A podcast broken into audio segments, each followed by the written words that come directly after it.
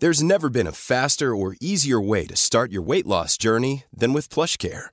PlushCare accepts most insurance plans and gives you online access to board-certified physicians who can prescribe FDA-approved weight loss medications like Wigovi and Zepbound for those who qualify. Take charge of your health and speak with a board-certified physician about a weight loss plan that's right for you. Get started today at plushcare.com slash weight loss. That's plushcare.com slash weight loss. plushcare.com slash weight loss. Efectivamente, y para eso ya tienes en la línea a tu invitado, el ingeniero Miguel García Binder, subsecretario de Agricultura de la Secretaría de Agricultura y Desarrollo Rural, Rural que va a hablar sobre estas ocho medidas para mantener asegurada la producción, Adriana. Pues sí, Jorge, es muy importante y hoy el presidente de la República dio un gran anuncio con, con esto porque dijo que este Estados Unidos incrementará la compra de azúcar y el aumento en algunos estados del programa Pago Justo y Precio Garantizado a agricultores, además de subrayar que el abasto de alimentos estará garantizado en todo el país con el apoyo de Profeco para garantizar que los precios se respeten y no haya incremento o acaparación de los productos. Esto luego de las complicadas condiciones económicas y sociales desatadas a raíz de la pandemia del coronavirus a nivel mundial. Muy buenas tardes, ingeniero Miguel García Winder. Muy buenas tardes, si puedo llamarte por tu segunda, por, segunda persona, Adriana y Jorge.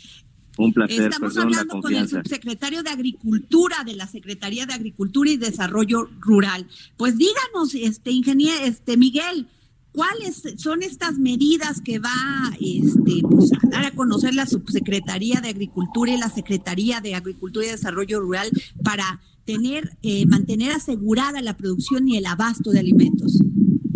Muchas gracias si me permiten, eh, yo quisiera empezar con un mensaje un poquito distinto a las, a las ocho medidas, porque es importante que todos los radioescuchas estén seguros y convencidos que el consumo de alimentos eh, no tiene nada que ver con la expansión del coronavirus. Hemos escuchado por ahí algunas cosas que dicen que se puede transmitir por todos lados, incluyendo los alimentos.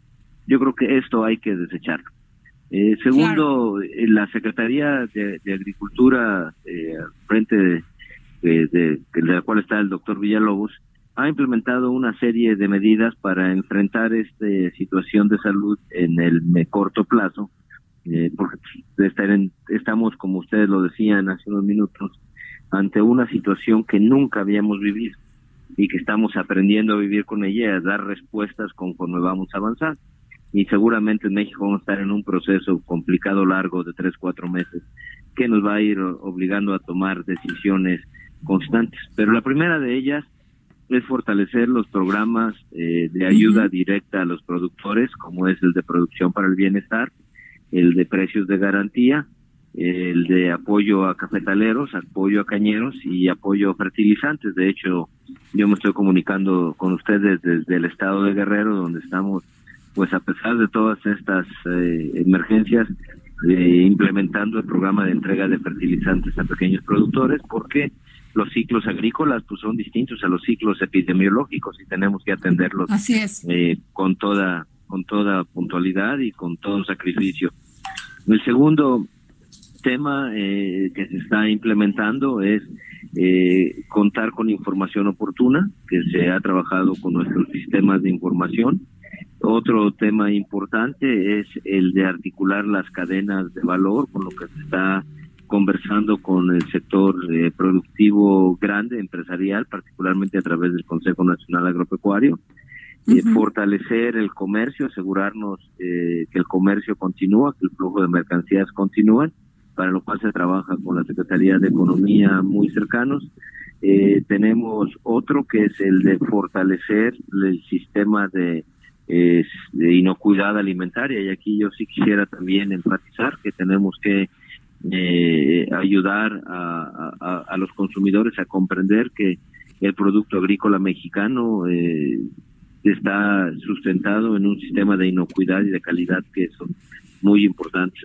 digamos que estas son las principales acciones que estamos teniendo, eh, que estamos trabajando y estamos seguros que conforme vamos avanzando sean, se irán tomando medidas que son oportunas. El presidente anunció hoy una medida muy importante que es el, el apoyo a los productores de maíz de los grandes estados productores de, de, para que tengan un ingreso y este ingreso eh, va a garantizar y va a promover que se siga sembrando y que se siga teniendo este importante cultivo en la dieta de todos los mexicanos. Qué, qué importante esto que menciona, que mencionas, Miguel, subsecretario Miguel García, subsecretario de Agricultura de la Secretaría de Agricultura y Desarrollo Rural, porque se había mencionado eh, y había especulaciones que posiblemente Estados Unidos cerrara la frontera y que si teníamos abasto suficiente en maíz. Sí, eh, a ver, yo creo que el, el tema de maíz habría que... tu pregunta va en dos sentidos.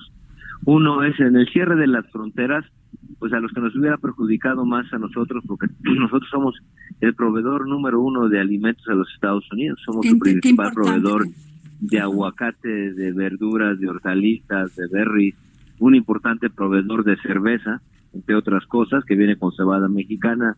Somos un importante, importantísimo proveedor de, importante proveedor de azúcar, en fin. Y sí teníamos un poco de preocupaciones, sí tenemos todavía un poco de preocupaciones, esto se va a motivar, se va a monitorear, pero hasta ahorita no vemos, eh, y el acuerdo que se logró es que todo el comercio eh, que es importante para los dos países continúa. Entonces, esto es un gran, gran este, alarme. Claro, y sobre el abasto de las tiendas Liconza, ¿qué nos puede decir, ingeniero? Ah, y, eh, perdón, y te decía el tema de maíz. El tema de maíz, eh, acá en México hay que diferenciar en dos usos. El maíz que se utiliza para consumo animal, como forraje, y el maíz que se utiliza para consumo humano.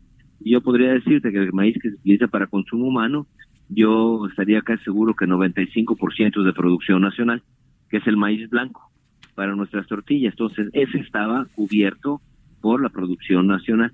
Eh, lo que nos hubiera afectado hubiera sido el consumo para la producción pecuaria, para el pollo, el cerdo, la vaca, etcétera. Pero el consumo humano está. Con respecto a las tiendas de Segalmex, que tienes a Liconza y a Diconza, Ahí tenemos dos, dos dinámicas. Una en Diconsa, pues son los granos básicos, la canasta básica. Y como hoy mismo se anunció por, las, por los dos secretarios, la Secretaría de Economía y el Secretario de Agricultura, las reservas de los productos básicos, de los granos básicos, tenemos para tres meses. Esto es normal. Un país eh, se habla que debe tener una reserva para mes entre mes y medio a tres meses, dependiendo del estadio de desarrollo del país. Nosotros estamos en esto y lo que hay que estar seguros es que estas reservas son reservas, llamémosle, de flujo continuo, se gastan y se vuelven a recuperar, se gastan y se vuelven a recuperar. Nosotros estamos en un proceso de cosecha constante. Eh, y en el caso del Liconza es un poquito distinto porque ahí estamos hablando de un producto que es mucho más perecedero, que es la leche, y los flujos son muy constantes. Pero ahí se tiene también reservas de leche en polvo que en caso que la producción de nuestra leche fluida pudiera descender, que no lo, no lo vemos. Al contrario, creemos que en este año vamos a tener, eh, por la contracción del, una posible contracción del consumo, eh, que se da cuando la gente deja de trabajar, eh, vamos a tener suficiente abasto de leche fluida nacional para ah, las, las poblaciones y hay que procesarla, hay que pasteurizarla y hay que distribuirla. Entonces son ciclos mucho más cortos que los ciclos del maíz. Por eso es importante reconocer que en la agricultura tenemos diferentes tipos de ciclos y de circuitos que nos, nos ocupan de diversa manera. Pues es muy grato escucharlo, ingeniero Miguel García Winder, subsecretario de Agricultura de la Secretaría de Agricultura y Desarrollo Rural, saber que tenemos abasto, que no tenemos por qué preocuparnos y que mientras, pues bueno, hay que seguir trabajando y seguir poniéndole todo, todas las ganas para que México siga adelante.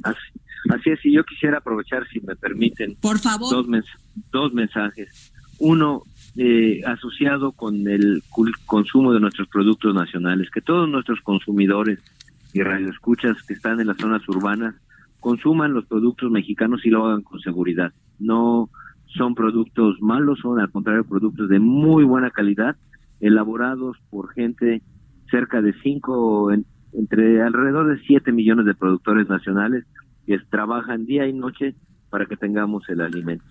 Y el segundo, el segundo eh, mensaje que quisiera dar es que no incurramos en compras de pánico, en compras de pánico que van a, desabastecer los anaqueles de manera temporal y que al final de cuentas pueden terminar con producto que no se consuma y que se desperdicie.